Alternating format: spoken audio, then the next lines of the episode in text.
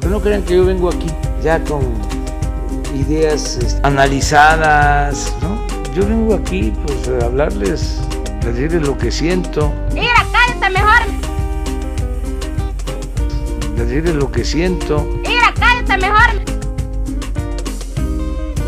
A decirles lo que siento.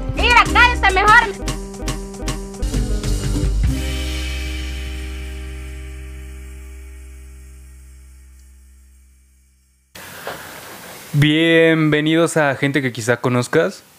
Eh, el día de hoy me acompaña Resortín, ¿Qué onda, chavos? ¿Cómo están? Erika Escobar, Hola bebés. Argenis ¿Qué tranza esos?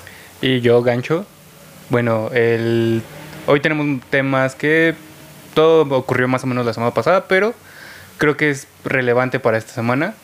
Eh, vamos a empezar con el regreso a clases, que o sea, empezó la semana pasada, pero pues queremos saber, bueno, queremos hablar de un poquito cómo se desarrolló todo este tema durante la primera semana. Desde el martes creo hubo como la situación de una foto, no sé si vieron la foto de un niño que estaba llorando frente a la computadora porque estaba frustrado porque no entendía las clases. No, no la vi, pero qué horror. Yo sí la vi. Yo sí la vi y la verdad sí me da un montón de tristeza. No la vi, no sé de qué me estés hablando, pero me imagino la frustración de a quién le vas a preguntar si no, o sea, si la, si la, si la educación está siendo por televisión.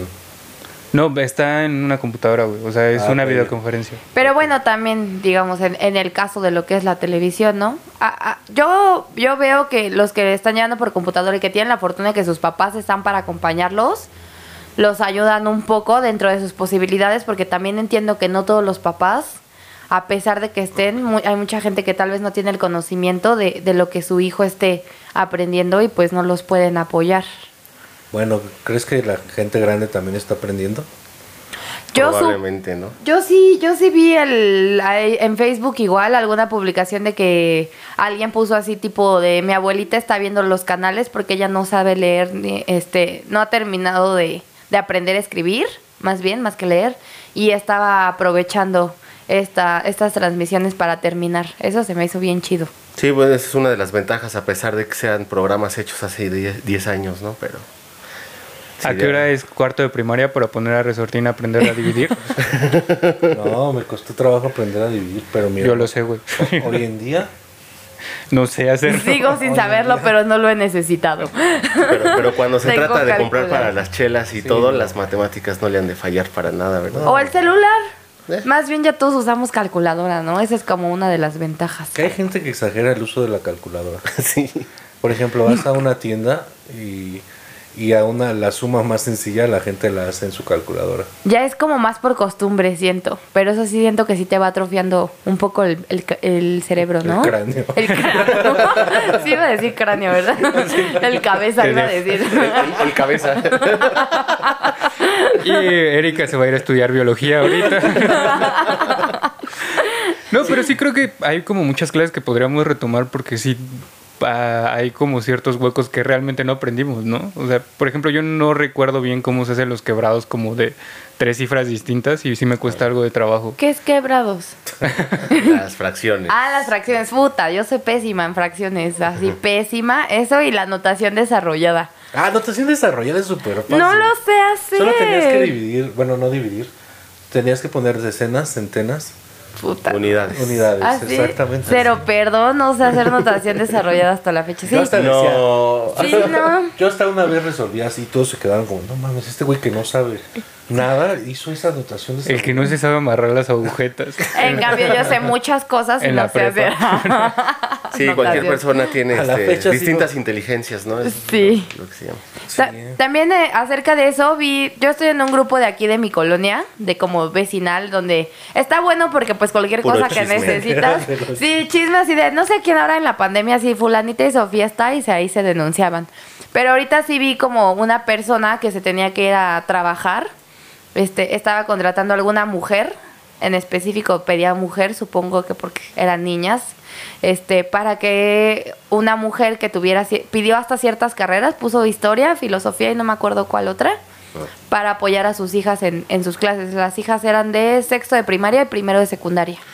Y es que también está complicado si la gente tiene más de un hijo, ¿no? Y, y quieren tomar las clases así, porque no tienes como cuatro teles o cuatro computadoras para que todos tus hijos estén estudiando al mismo Claro. tiempo. Ese es el otro tema. De hecho, salió un caso en Iztapalapa de una señora que tenía siete hijos. Los Madre. siete en primaria.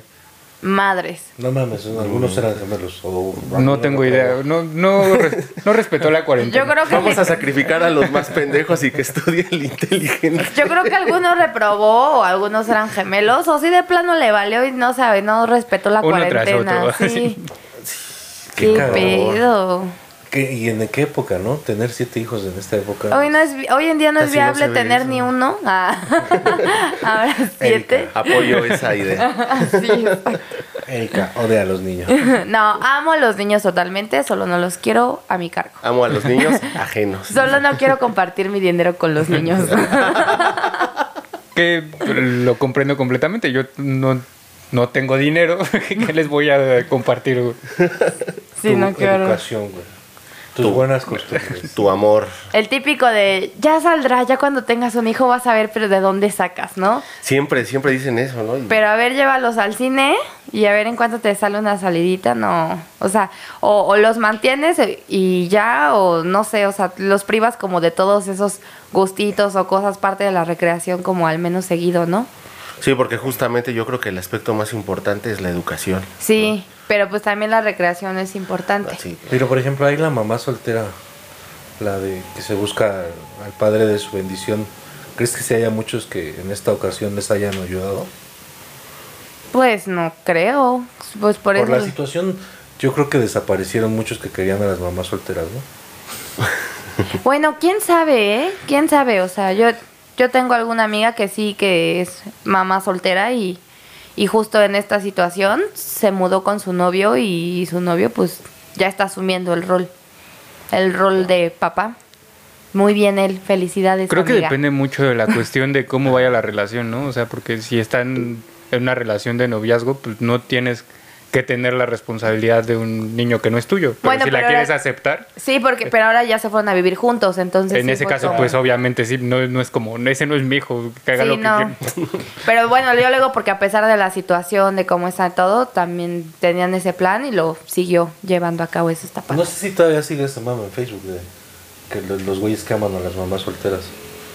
Sí, Siempre va a estar, ¿no? Como que no pierde vigencia, siento. Yo llegué a escuchar algún argumento de alguna madre soltera que dijo, ay, es que los hombres no entienden que andar con la mamá no es, es andar con el hijo.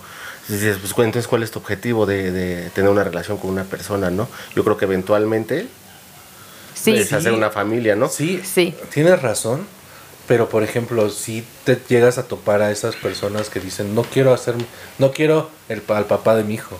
Ajá. Entonces, sino que como tú lo acabas de comentar, si no quieres al papá de tu hijo, entonces, ¿qué tipo de relación quieres llevar? O sea, ¿en qué momento le vas a presentar a- al niño, al, al- al señor? ¿no? Ajá. Sí, ya, ya cuando está más sólida la relación. Yo fui el pendejo que no conoció a un niño y se encariñó.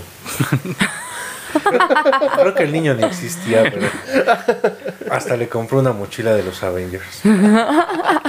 Mucho respeto. Bueno, acá ya no me acuerdo cómo se llama. Qué Pero un respeto. pero, pero te extraño mucho, Vuelve a casa, pequeño rey. rey. Yo te mantengo a pesar de la situación. Aunque tu mamá de no te triste.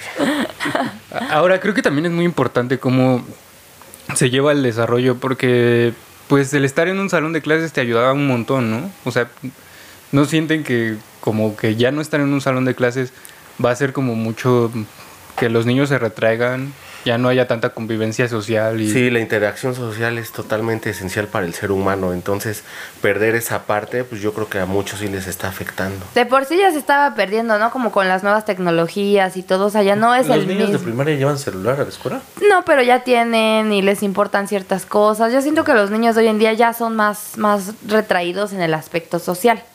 O sea, son, son muy desenvueltos y son muy independientes y todo, pero sí siento que, que existe cierta cosita que ya, o sea, por ejemplo, yo los veo ya en las fiestas a los niños y están con el celular o la tablet todo el tiempo. Y supongo que algo así funciona en sus dinámicas en la escuela también, ya como que están en grupitos y ya es más retraído el asunto. Pero creo que ayudaba mucho, el- bueno, en estas generaciones que en las primarias no los dejan ir con la tablet, con el teléfono, entonces sí, ahí tenían que interactuar cara a cara todo el tiempo. Eso sí. Primarias y secundarias, ¿no? Porque ya en la prepa ya les vale madre, ya puedes usar tu teléfono todo el tiempo si quieres. Yo estuve con un niño el viernes que tiene clases en línea, ya lo vi tarde, ya saliendo, digamos, de sus clases. Y este, y sí, como que tenía tarea, bueno, más bien tenía una actividad que tuvo que haber hecho, digamos, durante la clase. Y la tenía que entregar a las 6 de la tarde, porque esa no era como tarea ya, sino como la actividad de la clase y todo se mandaba a las 6.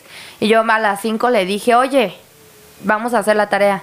Y ya me dijo así como de, "Ah, bueno. Y ya soltó el celular y ya era hacer una, de cómo, qué es lo que no le gusta del COVID en inglés. Y ya eso lo hicimos. Pero sí como que noté como que tal vez él en la clase pues no lo hizo, porque pues no hay ese interés que tienes o esa presión de estar en el salón y tener que entregarlo en el momento a que, ah, tengo hasta las seis y son las cinco y media y apenas estás terminando y mandarlo como que... Sí, puede afectar un poco en la disciplina. Sí, yo sí lo vi los así. ¿no? Pero pues bueno. Y hasta me, me platicaron casos que hay escuelas en las que les piden las tareas de lo que está sucediendo en la tele, más tareas de la plataforma en las que toman clase aparte. Es que en la tele, ¿a qué hora sale quinto de primaria, por ejemplo? Yo no sé nada de la tele, Ni la idea. verdad. Pues puedes checar tu... Mi horario. Sí, güey. tu programación del... de ¿Ya le hiciste televisión. su tira de materia? No, creo que hasta en el periódico todavía sigue saliendo el- ¿La programación? la programación completa de la televisión. Wow. Yo no tengo idea. Pero sí, igual, igual mañana le echo ahí un, una revisadita a ver. Ese es un no lo va a hacer. sí. Ma- mañana la gente que quizá conozcas, vamos a hacer un Zoom y vamos a ver clase al mismo tiempo. Vamos Y- a ver que sí no sabíamos de la primaria, ¿no? Los, los niños me, me llevan al, al- segundo acontecimiento de la semana, mame de la semana. Este, me- porque recordé, bueno, ahorita hablando del cine, recordé Pantera Negra. Uh, Que Gancho nos va a ayudar con su nombre porque a mí se me olvida. Chadwick Boseman. Chadwick Chadwin Ok. Postman. ¿Sí era lo dije bien? Sí. Ah, qué bueno, gracias. Pues descanse en paz. Ah, aprendiste inglés hoy.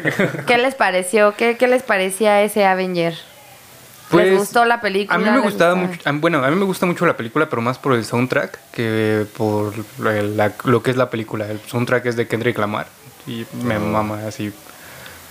Pero pues creo que mucha gente se subió al ma- bueno, como cada que se muere alguien se suben al mame y yo lo único que compartí fue una imagen de DC reconociendo al, al personaje y, y se me hizo bonito que la competencia pues, reconociera lo que había representado para ciertos movimientos que se están dando en la actualidad. Ajá, una especie de homenaje, ¿no? Ajá, y, pero en realidad pues, no conozco nada más que haya hecho que Black Panther. Yo tampoco conozco nada Yo más, tampoco. eso es justo lo que les iba a preguntar, ¿saben algo más?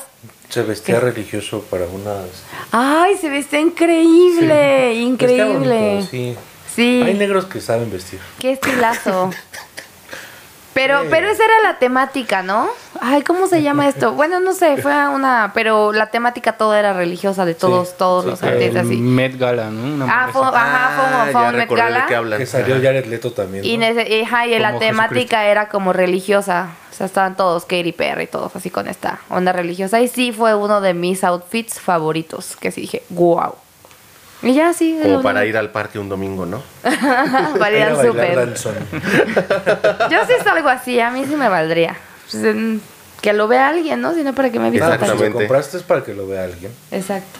Sí, yo últimamente he tenido esa idea de, de, de comprarme ¿En un serio? kilt. No, no, no. es- estas faldas tipo escocesas.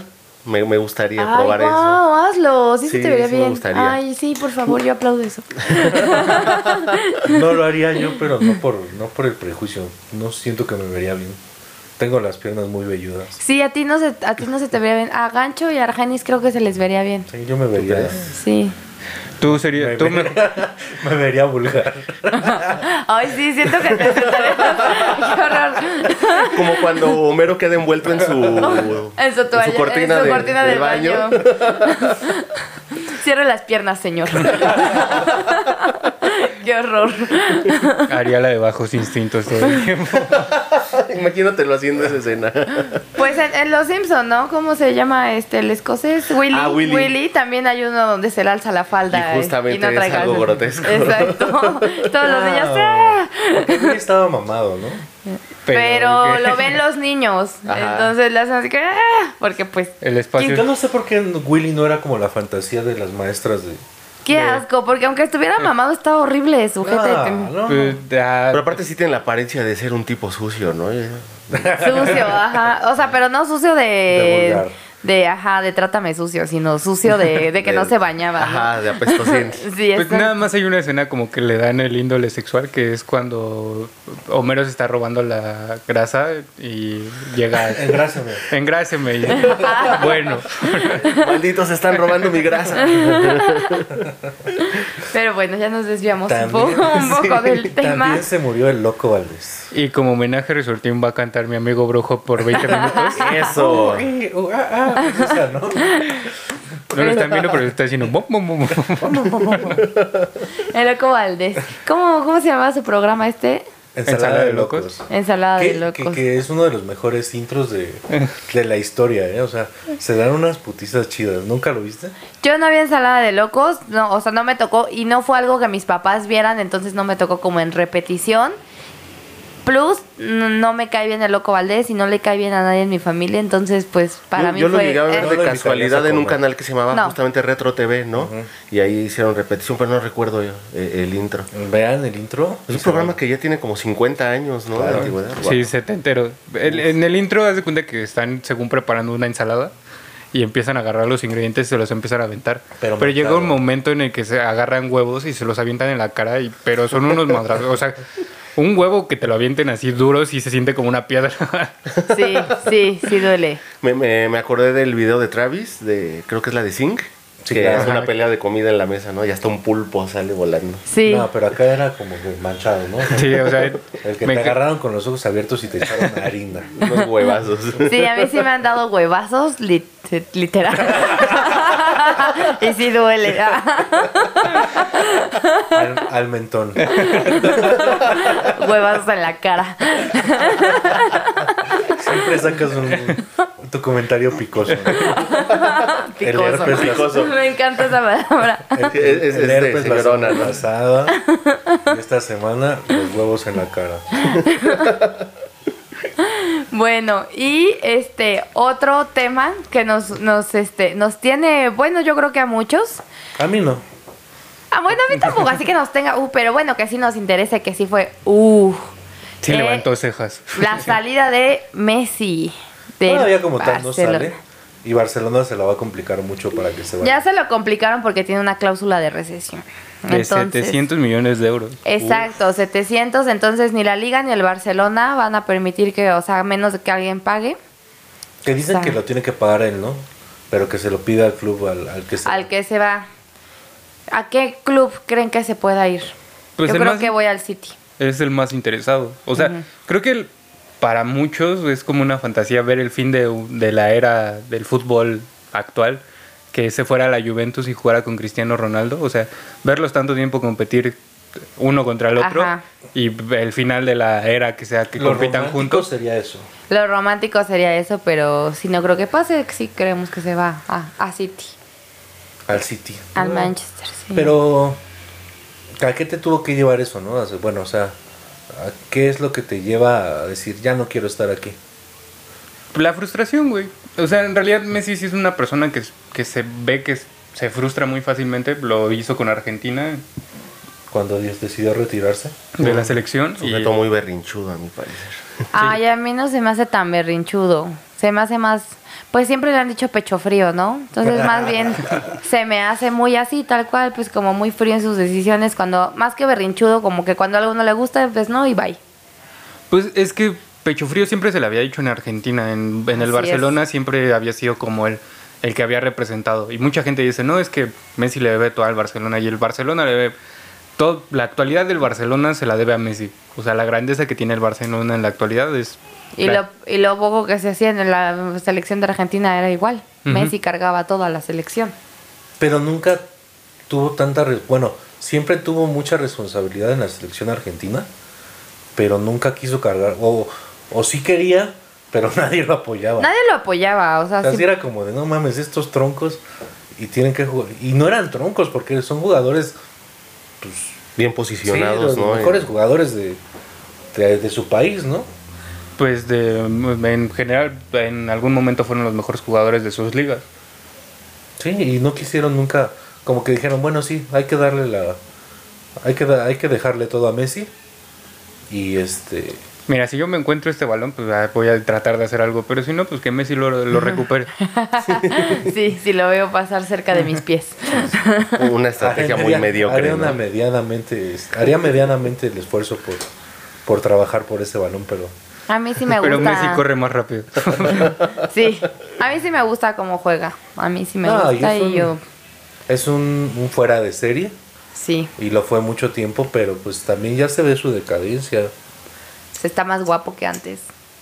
Pues es que antes parecía como, estaba chistoso, ¿no? Chistoso y ahora sí está como galanzón. A Pues mí siempre me ha gustado la Sí, pues era una cuestión de estilo más que otra Sí. cosa, ¿no? Por ejemplo, sí, sí, sí, sí, así como ahorita ya se ve más, más estilito, así tipo como Brad Pitt que ya se con No, cuando Brad Pitt siempre fue bello. No, pero ahorita cuando ya, se- ya se puso más grande y ya se le ve más, más personalidad y eso, así siento que pasó con, con Messi. Un buen modo de madurar. Sí, uff.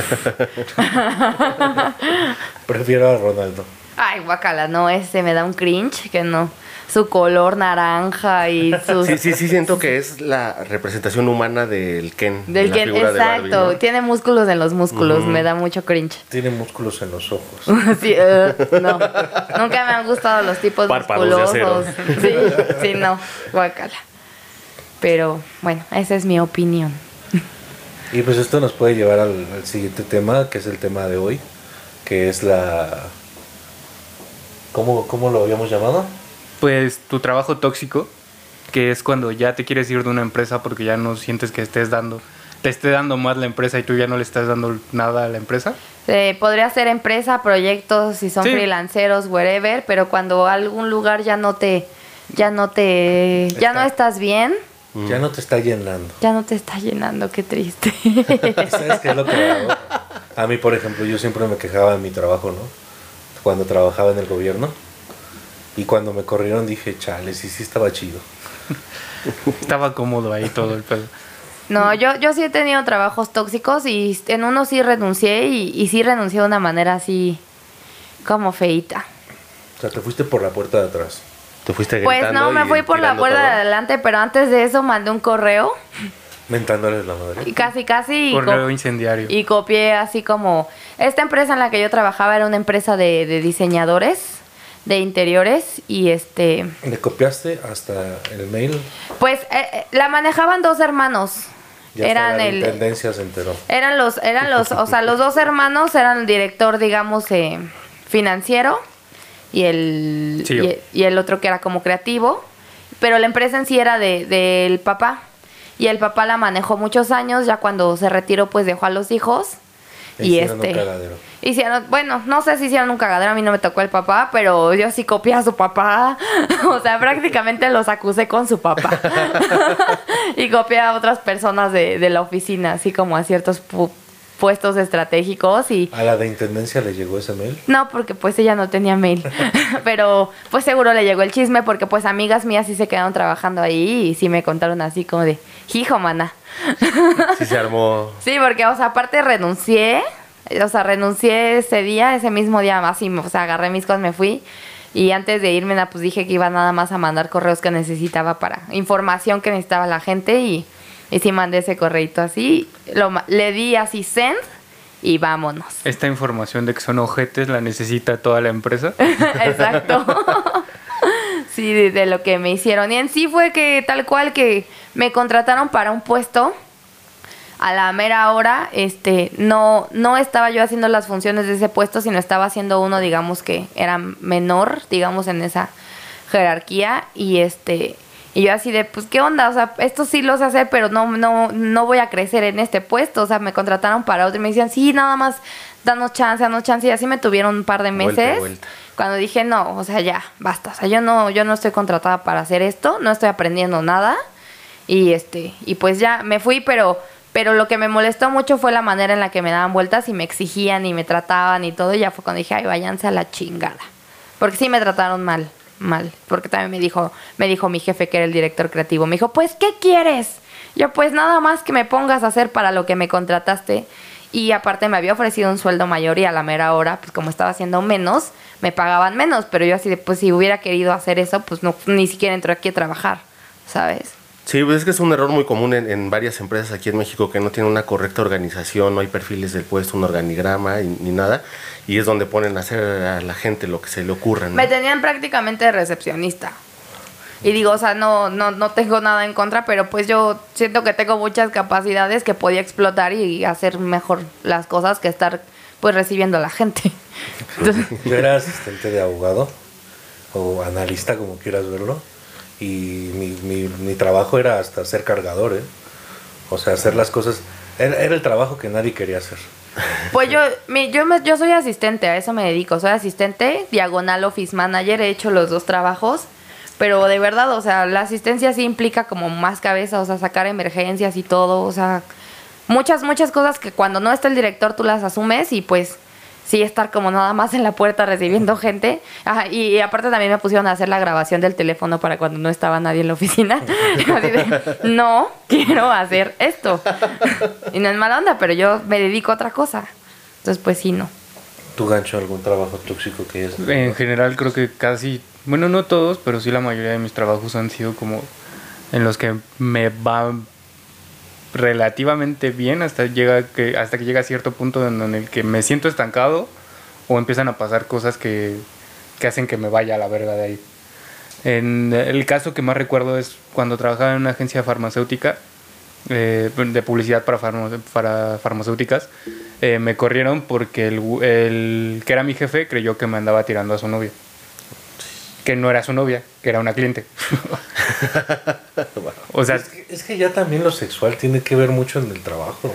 pero pues al final de cuentas, el, el último clavo de mi ataúd, por decirlo así, güey, fue que a mí no me ponía. ah, yo no hacía nada en todo el pinche día y de repente me dejaban hacer tareitas así bien pendejas. O luego si hacía como re- eh, locución, eh, video, edición de video, eh, de mm, presentaciones y todo eso. ¿Por qué no quieres editar, puto? no tenemos cámara, güey. Dice, ¿Quién me va a pagar? aparte. Entonces, este, pues, este güey se fue al Mundial de Rusia todo el mes, eh, el que era mi jefe.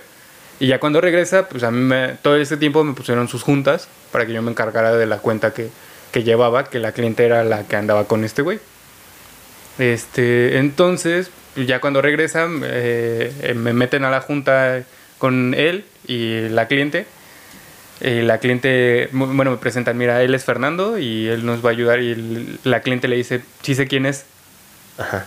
Y este güey todo sarcástico le contesta, pues, ¿qué sale en la tele o qué? Entonces a lo que responde la, la que era su novia en ese momento, no sé si sigan juntos, me- no me importa. El- Suenas dolido. No, pues me, da coraje el trabajo, güey. Este güey le dice, no, esta morra le dice, pues es que tú te fuiste y aquí se tiene que seguir trabajando. Y ya de ahí se le prendió algo contra mí y me empezó a tirar mierda y me empezó a tirar trabajos bien pendejos, bien laboriosos. Tenía que actualizar una base de datos de 10.000 clientes, que había clientes que llevaban muertos 6, 7 años. Y yo los tenía que encontrar.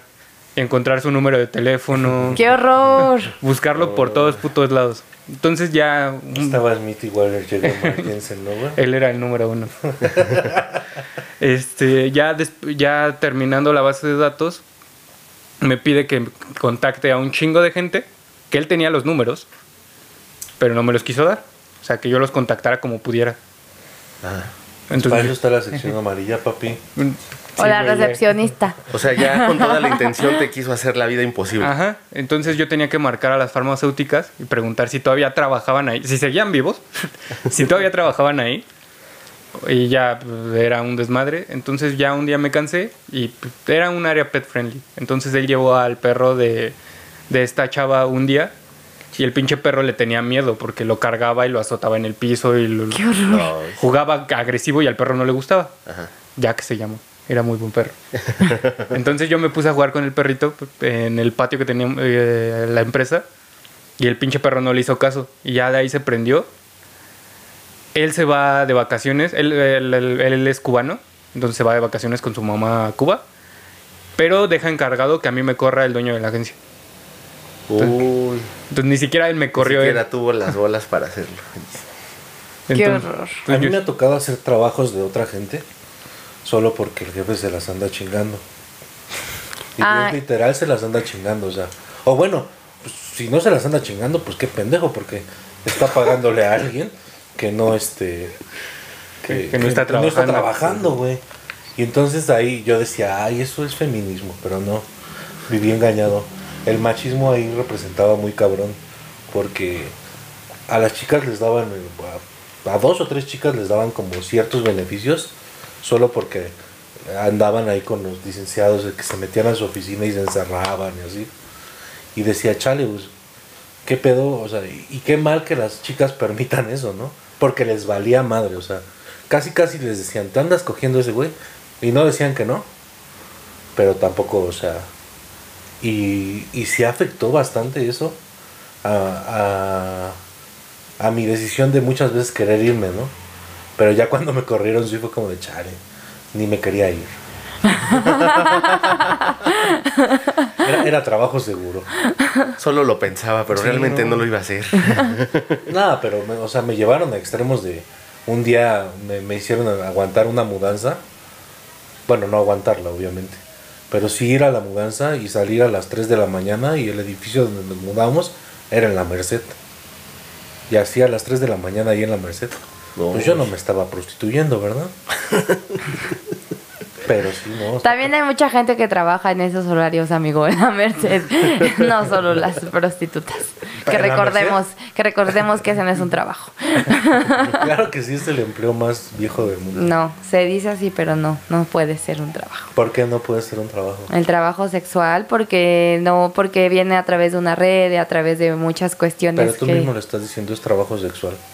No, por eso dije, o sea, sí le llaman, pero no, no estamos luchando Es- porque no sea. Es explotación. Es explotación, tal mujer- cual. Y si la mujer no está en una red, Es muy raro que no esté en una red y si está en una y si no está en una red en dado caso, eh, pues viene como el hecho de que ella se dedica a, trabajar a ejercer esa cuestión es porque tiene necesidad y pues porque hay gente que lo consume, entonces no está padre porque es pues es explotación. Gente paga por explotar a una mujer.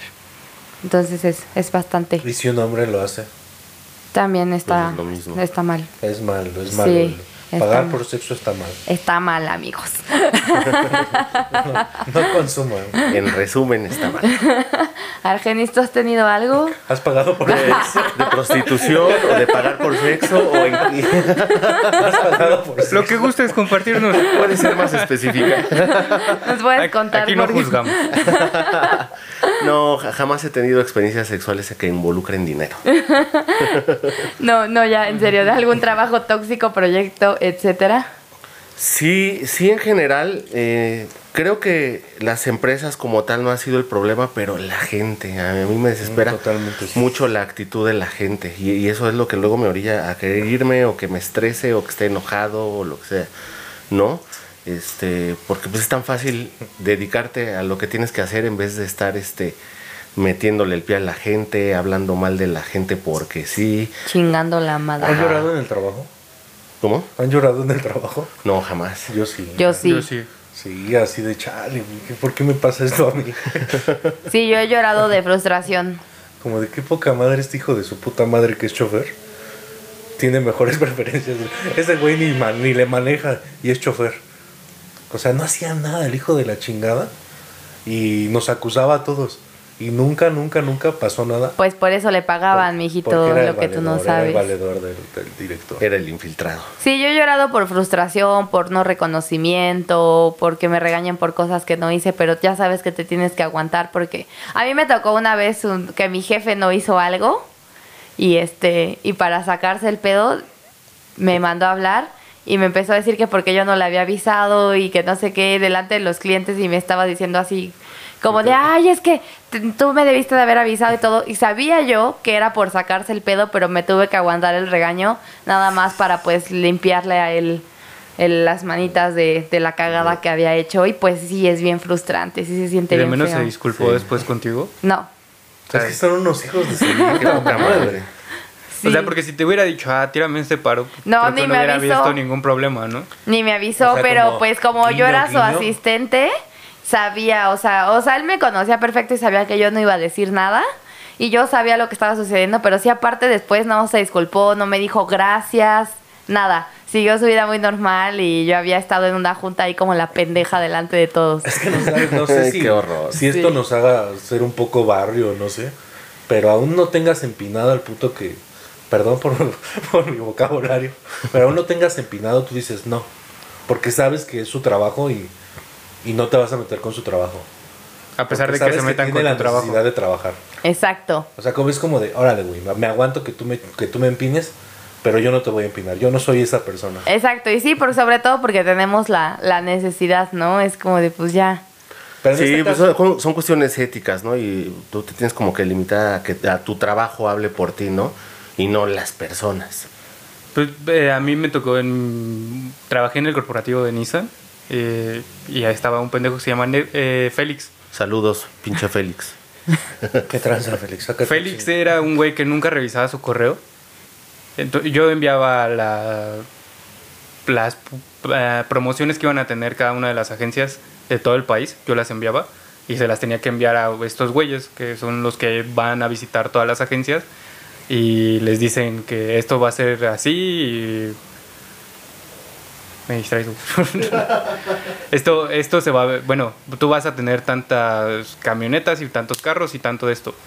Entonces, Félix en su puta vida del trabajo revisó un, correo y siempre me empinaba. Siempre era como que me mandaba mensajes de, es que no me llegó esto y me y adjuntaba a mis jefes. Entonces, cu- cuando cuando adjuntaba a los jefes, pues muchos de ellos se daban cuenta solitos que sí les había llegado la información. Sí, es que es horrible esa, esas personas que no asumen la responsabilidad y tampoco tienen la capacidad de resolver los conflictos si no es estando ahí de, ay, no lo hace. O, o- o se, inven- o se lo inventan, ¿no? O, pero en este caso, si los jefes ve- veían que Sí, sí, o sea, se había hecho, a- a ¿qué pedo no- también con los jefes? A, a- a mí nunca me regañaron por eso. O sea, ese güey siempre trataba de empinarme por alguna razón. Y eh, a él siempre lo terminaban regañando porque no, no cumplía con sus objetivos, no hacía las tareas que tenía que hacer. O sea, nada más estaba haciendo pendejo. Pero lo que a mí me dio mucho coraje es que ese güey tiene como 5 o 6 años trabajando en el pinche eh, corporativo y pues nunca ha hecho nada bien. Y aparte sigue ahí, o sea, O ¿qué sea- pedo? ¿Qué falta de liderazgo de los jefes también? Decir, güey, este elemento no está sirviendo, ¿A pues a la corrieron ese güey sigue trabajando ahí? No, no me corrieron. Bueno, hasta eso no me se, corrieron. se cumplió tu contrato Ajá. y viendo que tú eras más eficiente que, que una persona que tiene tantos años, no dijeron como, no, no se pensó el hecho de que, ah, no mames, este güey nos puede servir. Sí, incluso la persona que está eh, que ocupó su lugar, porque él fue creciendo, o sea, no tiene un puesto así como bajo, sino tiene un puesto bastante elevado. Incluso la empresa le dio un carro para que fuera y viniera a donde sea. Eh, la persona que estaba después en el lugar que él dejó, dijo, pues este güey me dejó un desmadre. O sea, hay cosas, que, hay información que yo tengo que sacar ahorita que ya debería de estar desde hace 5 o 6 años. Uf. Y bueno, pasa mucho en muchas empresas, creo, ¿no? Que hay como que muchos lagunas en las que dejan que pasen y pasen los años. El archivo, güey, El- por ejemplo. y- El archivo es algo que nunca a nadie le importa, güey. Hasta que ya tienen el, el pedo empinado de, oye, necesitamos este. Es ahí cuando, no mames, quieren mover todo, güey. Y las cosas las tienen ellos mismos, güey. Eso no lo sé, yo sí he estado en lugares donde el archivo sí es muy funcional. Perfectamente funcional. El, el, el pedo aquí es la gente que no devuelve y pues luego en el archivo se está buscando, no está. La gente que no devolvió ya lo prestó y pues ahí es el cagadero, pero sí he estado en lugares donde el archivo es funcional. No, Pues es que el- creo que el archivo siempre es funcional, pero pues tenerlo de cierta manera, ¿no? O sea, Que ya- porque Sí, o sea, tenerlo por tenerlo, o sea, No, por ejemplo, en las empresas que he trabajado sí había un archivo y gente a cargo del archivo y que sí pasan a tu lugar cada cierto tiempo a, preguntar si no tienes cosas y o sea que sí, sí ha habido un orden. Sí, como tal, pero la persona del archivo no puede hacerse responsable de todos los expedientes. Ah, no, porque pues si ya lo prestaron, pues no, no se puede hacer. Eso pasa mucho con los abogados, por eso lo estás diciendo, sí, claro. Exacto, y no, lo- por ejemplo, el, este, el chavo del archivo es, es muy mi amigo, ¿no? Francisco, un saludo. Este, y, y a él le ha tocado así que lo, lo hagan buscar en cajas donde, o sea, cajas de 1985. Y dices, ¿para qué quieres algo de 1985? Y nada más lo usan así como para, ah, es que me voy a basar en esto para darle solución a, a algo. Igual ya ni sirve, pero nada más lo quieren porque alguna vez utilizaron esa solución. Es una estupidez, Ay, no lo sé, amigo. No lo sé. No sé. Pero sí, sí está mal. Está mal. Y si es algo tóxico de los trabajos, el archivo. ¿Qué otra cuestión tóxica recuerdan del trabajo? Yo tengo La una. gente chismosa, ¿no? Ay, la gente Siempre, chismosa, hija de la chingada. La gente que tú, tú no estás haciendo nada, ¿no? Pues por eso. Bueno, o sea, Trabaja. Tú, estás, tú estás trabajando y, y siempre te meten en chismes así como de, "Ah, ¿por qué? Yo, yo, eh, yo he tenido así como, no sé, la, la coincidencia de que en los últimos trabajos que he estado, siempre el chismoso es el mensajero.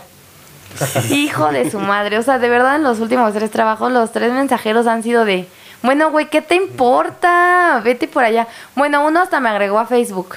Todavía ni lo aceptaba, ya le andaba la- dando like a mis fotos. Y yo así de, ¿qué cosa? ¿Qué quieres? Ni siquiera somos amigos en la oficina, cabrón. Y aparte son viejitos. Y yo digo, ¿por qué un viejito? Mensajeros viejitos. Ajá. Me imaginaba que era como un cargo más joven el güey Ajá. que era el mensajero. Eh, de Que donde yo he estado han sido, activo, ¿no? han sido viejitos. Ya las personas más grandes son los mensajeros. Pero pues andan en coche y todo. O sea, no, no es que anden a pie ni nada. Mensajeros viejitos y chismosos. Sí, o sea, ¿por qué? O sea, de verdad, en una fiesta de fin de año me puse bien peda. Y fue el primerito que llegó el lunes a decirme, no manches, amiga, si estabas bien mal el viernes. Y yo así de, oh, que te valga verga, perro. Nadie, nadie me ha preguntado, pero fuiste tú. Y este, y luego me fue a decir, sí, no, uno de los, este, uno de los directores anda diciendo de ti que no sé qué. Yo así de, no, o sea, qué oso, qué vergüenza. Después me enteró que el director ni andaba diciendo nada, pero esa gente que te pica, le mete, le mete salseo. Ah. Va, va a ver tú qué sueltas, qué dices, con quién te peleas, o sea, neta no entiendo. Qué necesidad, ¿no? De andar. ¿Qué los impulsa, no? A, a inventar, a crearse situaciones. Lo disfrutan. O sea, Pepillo original. Pate Chapoy. Es su deporte. Y los mensajeros.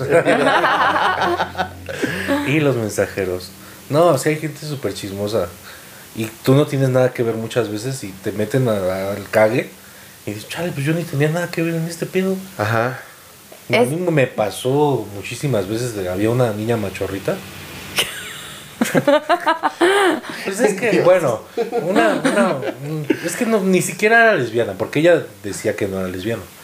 Pero era su actitud era, iba con la playera de la selección toda la semana y, y siempre hablaba de fútbol y... O sea, yo. Pero no, no, como que tú sí no vas con la playera de la, de la selección. No, pues no. No sean fodongos, vayan viendo el Eso es más bien de fodongo. Y entonces, a todo esto, yo no podía ir de tenis. Y me valía madre y me iba de tenis porque yo tenía que caminar un chingo porque iba a los juzgados y bla, bla, bla. Entonces, ella también, pero a mí sí me cagaban por usar tenis. Y ella era como de, ay, pues, pues es la rara, ¿no? No sé qué pedo con ella. Le regalaba buenas cosas al director. Siempre hay una rara en la oficina, ¿no? Una rara, un raro. Yo fui, yo fui la rara alguna vez. Me enteré hasta después. Pero sí, este, bueno, eso era cuando hacía mi servicio social y este lo hice en Banco de México. Entonces, generalmente hay economistas, hay abogados, hay, hay de todo ese tipo como de, de carreras son las que están en el banco, pero yo estaba en el área de acervo cultural. Entonces yo soy una persona que tiene muchos tatuajes, en ese tiempo tenía el cabello de colores, pues yo iba con mis, con mis Martins o mis tenis y cuestiones así. Y las niñas que compartían oficina conmigo eran de relaciones públicas y eran de administración. Entonces eran niñas de taconcito, saco, muy bonitas, cabello súper peinado y este... Y no me hablaba la gente. Yo, yo una vez invité a comer a unas niñas y porque eran nuevas y me hicieron cara así con... "Ugh". Ah. Y hasta sentí bien feo. Dije, ay, o sea, yo como queriéndolas invitar para enseñarles el comedor y explicarles cómo estaba. Y como que dijeron que sí por compromiso. Y pues ya fuimos a comer. La verdad yo iba bien incómoda porque el comedor está en un edificio diferente. Entonces íbamos caminando sobre 5 de mayo yo iba así toda callada, ya bien bajoneada la neta, pero pues dije, pues chale, ya ni pedo, pinches viejas, ¿no? Y ya nos sentamos y en eso empecé yo a hablar y les caí muy bien, les daba mucha risa lo que estaba diciendo, se empezaron a cagar de la risa. Y ya les dije, oigan, díganme la verdad, ¿por qué no querían venir a comer conmigo? Porque les vi su cara. y me dijeron, la, la verdad es que las chicas que nos entregaron el puesto toda la semana que estuvimos con ella, nos dijeron, a ella no le hables porque es bien rara. Pero y ese, ese no le hables es también como de primaria, ¿no? pues sí, pero ellas dijeron, ya cuando las niñas que les entregaron el puesto se fueron, pues ya se quedaron con la idea, pues no le vamos a hablar pinche rara, ¿no? ¿Quién sabe con qué nos vaya a salir? No nos vaya a tatuar a huevo, no sé. Pero qué, qué feo, ¿no? Que tengas ese Quieren ver mi conejo raro. muerto. ¿Quieren ver esta serpiente cómo baila?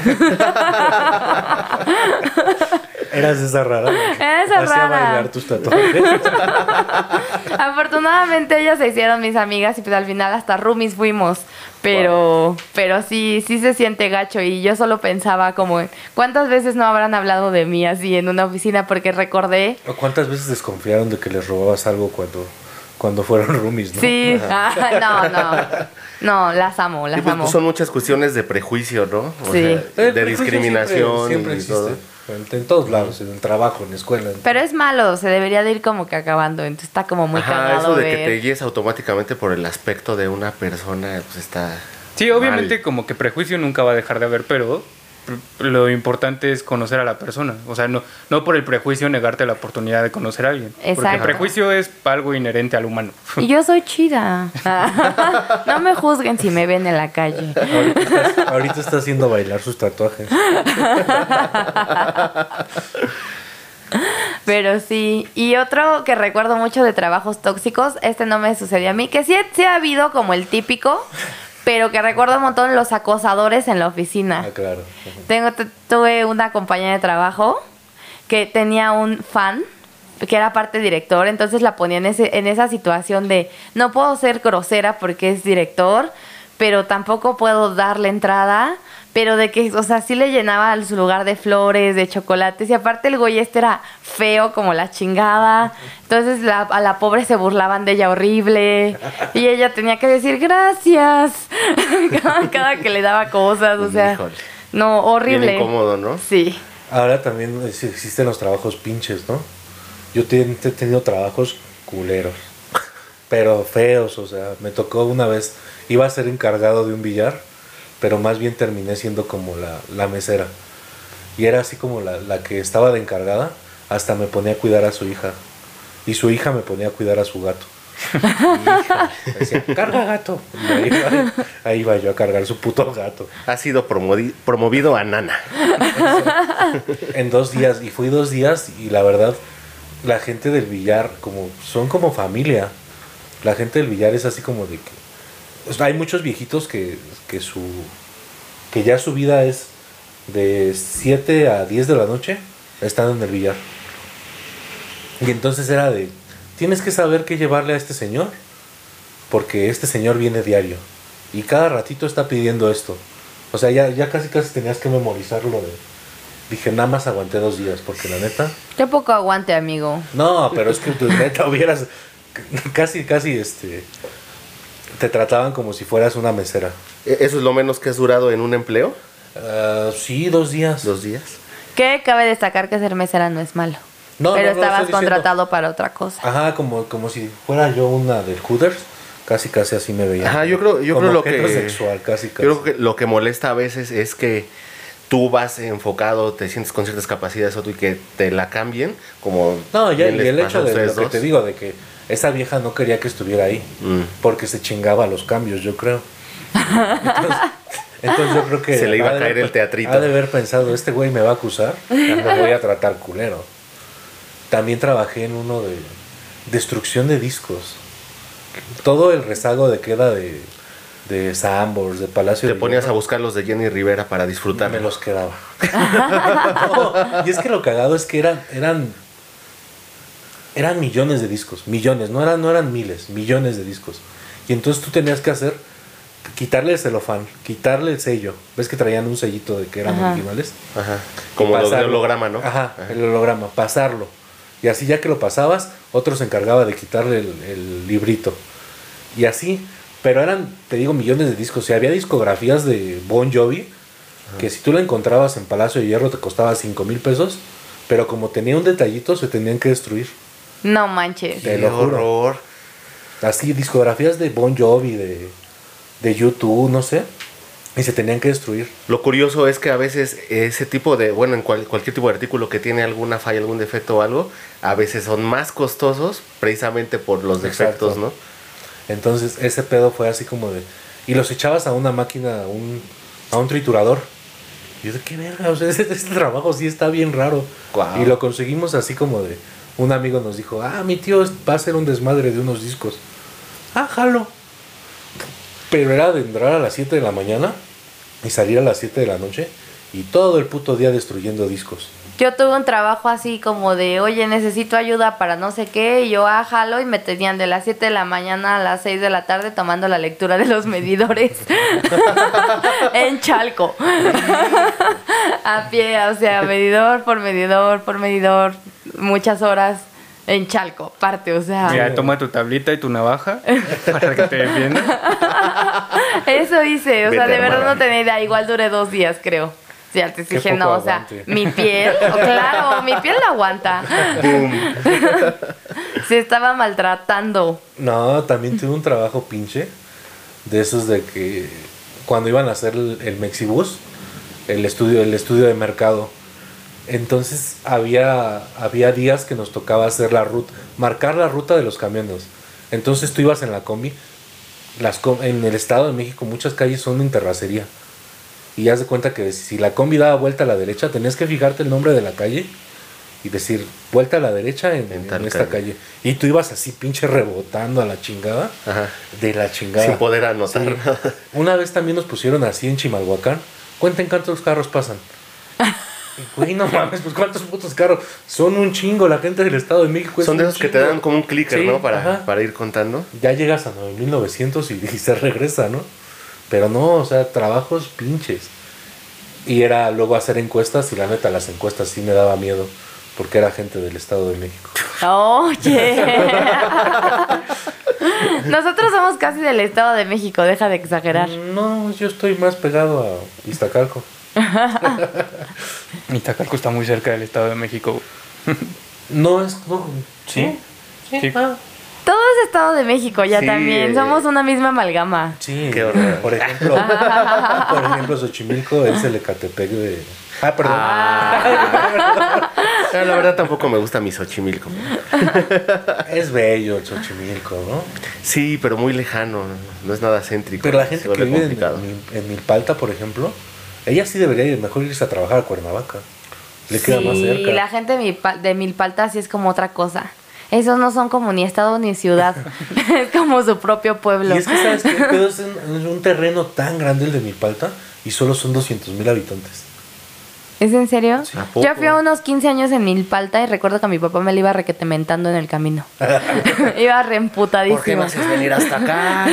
Todavía tuvimos que pasar por un guajolote vivo para que se lo O comieran. sea, porque aparte fueron los 15 años de la que era una de las mis mejores amigas de la secundaria. Viéramos de Iztapalapa, vivíamos de Iztapalapa y no sé por qué quiso hacer sus 15 allá. años en Milpalta. Yo, el pedo de Milpalta es, es como todavía muy tradicional. Cuando van a pedir la mano a... Tienen que llevar, un, creo que un, un guajolote. Hacen el baile del guajolote. Mm, Y van las familias completas así a pedir la mano. Es como un, es una tradición muy rara. Sí he visto el, el baile del guajolote, ¿no? Yo también. Ay, a mí el que me gusta es el de Oaxaca. Ah, ya yo me estoy pavo. pero. ah. no, el de Oaxaca, donde todos los vecinos te llevan muebles y bailan con los muebles. Que no mames, yo quiero de eso. eso. Yo quiero eso para mi boda. Pero muebles padres. Voy poner mi mesa de regalos en, en Palacio de Hierro. Sí, no, y es que Qué, qué cagado que nos fuimos a, a los- a las tradiciones de los pueblos. Bueno, retomando el tema, ¿qué le- les han hecho como algún insulto, alguna observación de manera peyorativa cuando están trabajando? Por ejemplo, yo cuando trabajaba en esta agencia de publicidad de farmacéuticas, un día un señor llegó, me presentaron y dijeron, él es del equipo creativo. Y me así me escaneó todo y dijo, sí, se ve creativo. O sea, pero como que diciendo, Sí, como guácala con tu, cómo te vistes. con tu outfit. Ajá. y yo así, Ay, yo así como de, no mames, señor, pues lo que yo hago aquí en la computadora pues no tiene nada que ver con lo que... Traigo con cómo me puesto. veo. Sí, claro, aparte no te ves mal, amigo. No lo peles. Ah, tú brilla. Pues no sé, o sea, realmente qué era lo que esperaba que le contestara o... O por qué creativo se volvió una ofensa en ese ofensa. momento. ¿Qué esperaba de su comentario, no? Qué grosero. No, afortunadamente a mí nunca me ha tocado algo así. Fuiste la rara, entonces. Bueno, Ya con eso eh, creo que era suficiente. O sea, y aparte, aparte yo creo que hasta, hasta esas muchachas le decían a los directivos, ¿no? Como, ay, esa es la rara. no creo. Te llevabas chido con lo, con lo Sí, bueno. Sí. Y es que tu trabajo habla, ¿no? Sí, mi jefa era la curadora de Banco de México, entonces éramos como un equipito. Estaba padre. A sus jefes no sé, pero sus jefes me valen madre, la neta. Yo solo que- quería amigas nuevas Tú le rindes a quien es tu jefe y a la chingada. ya. y a la chingada a los demás. No, pero es que acá era de, tú le tienes que rendir al director de esta oficina, al director de esta oficina. O sea, tú tenías, si te mandaban, tú tenías que decir, a huevo, yo jalo. Y eso está culero. Porque ni siquiera, o sea, si tienes un jefe directo, pero ese jefe directo le da, le da poder a otras personas para que te manden. Porque, porque igual estás este, no haciendo nada. Aún te puedan ver en chinga en la computadora. Pero no, bueno, ya después agarras mañas y te quedas dormido. o te pones a ver algo en YouTube. Y luego se pregunta por qué lo corrieron. Yo mi estrategia cuando ya la gente se volvió muy tóxica, que ya como que me empezaba a hartar todo el grupo de trabajo, ya me aislaba totalmente audífonos y trabajaba todo el día, incluso a la hora de la comida, ya decía, ah, tengo mucho trabajo, ya ni me gustaba ir a salir a comer con la gente y pedía y comía ahí en el trabajo o me iba más tarde solo. Porque eh, se empieza a hacer un ambiente ya tan feo Sí, es pesado. Ajá. Es- si quieres, este, puedo hablar con ustedes saliendo y vamos por una chela o algo, pero aquí ya no. No, yo respecto a lo que dices, estoy recordando que tuve una compañera que hablaba hasta por los pinches codos, la cabrona. Pero neta, que no se callaba, que no se callaba así para nada. Y me ponía los audífonos y me seguía hablando. Y me hacía señas así de, güey. Y ya me tenía que quitar el audífono y le decía, estaba escuchando música. Me dice, sí, ajá, ponme atención. Y bla, bla, bla, bla, bla. Y seguía hablando. Yo o sea, ni- no la podía evadir ni con audífonos. Hasta que te diste cuenta que eres esquizofrenia. ya eras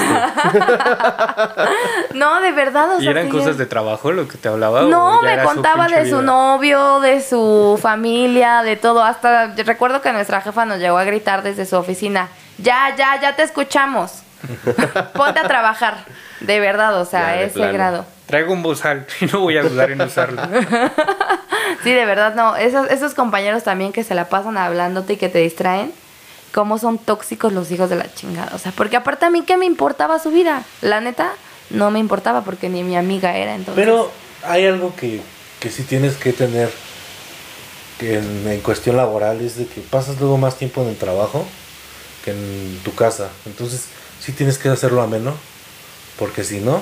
Pues sí, pero, o sea, claro que sí, pero te, te he tenido Pero más que sea trabajo. ameno para todos, ¿no? Exacto, Ajá. he tenido compañeras que con las que platico, con las que me lleva bien, pero ya tienes chamba, ya cada quien se calla y hace sus cositas, no que te está hablando todo el pinche día. Sí, todo, o sea, sí, no, eso sí es Sí, tóxico. también si no me gusta tu desmadre, no me voy a, no tengo por qué meterme a Sí, no. Y aparte tu desmadre las ocho horas que estás ahí, o sea, güey, ya, déjame respirar. De verdad, o sea, no. que, que es muy godín, ¿no? Como la llegada de la, la mañana es de entran a las 9 y empiezan a trabajar a las 11 A las porque 11. a la- de 9 a 10 están desayunando, café, de 10 a el 11 están platicando chisme, sí. y ya a las 11 tienen que ya empiezan a trabajar y por eso salen tarde muchas Ajá. personas. Qué horror. No, yo sí soy bien huraña, la neta. Yo sí llego a trabajar y a la chingada. Es lo que hay que hacer. Sí. Yo sí. Sí, por ejemplo, hay, hay gente que, que no hace lo que tiene que hacer en su casa, justamente, ¿no? Yo llegué a ver gente que se estaba cortando las uñas, ¿Qué me, caga que se estén peinando en la oficina, maquillando. Llegué a ver a una persona que se estaba afeitando las piernas. ¿Es en serio? Sí. Esta sí, esta morra que no se callaba se depilaba las cejas y el bigote. Y yo pensaba que eso era tu mucho. No, las piernas, no, no, no, no. No, no hasta eso no. Me tocaba ver cosas más, este, más que la plática que duraba dos horas y ya de repente hay que ponernos a trabajar. Pues sí. Esas son las personas tóxicas con las que tenemos que convivir. Y los trabajos. Y Pero hay que comer. Esto fue todo en Gente que quizá conozcas, capítulo 4. Ah, Quiero mandar un saludo. Perdón, quiero mandar un saludo antes de irnos a mi amiga Diana. Diana, que es de mi grupo de los cotorros. Nos pidió el saludo a Argenis y a mí. Sí, Saludos, Dianita. Te queremos. Un saludo, Diana. eh, yo quiero felicitar a mi morra, a Catherine. Eh, se quedó, la semana pasada le dieron la noticia de que se quedó en su maestría. Eh, Y pues, que vengan muchos más éxitos para ella también. Y algo más. algo- no, pues yo, esta semana no hubo novedad. Nadie me pidió saludos. la banda marihuana, no toda la banda marihuana lo escuchó. Yo, yo quiero agradecer a, a todos nuestros amigos de, de- de los cuatro que estamos aquí, este, que nos han estado dando, nos han estado dando el apoyo, retroalimentando y todo, y pues esperemos que les siga gustando que lo nos que han dado estamos mucho haciendo. amor, la verdad. Hay un montón de Sí. amor. Son un sol, son un sol, son unos soles queridos. son unos adorados. Yo los quiero mucho. Los TQM. Bueno, esto fue todo en Gente que quizá conozcas. Episodio 4. Así es. Bye, bebés. Nos vemos esos. Listo.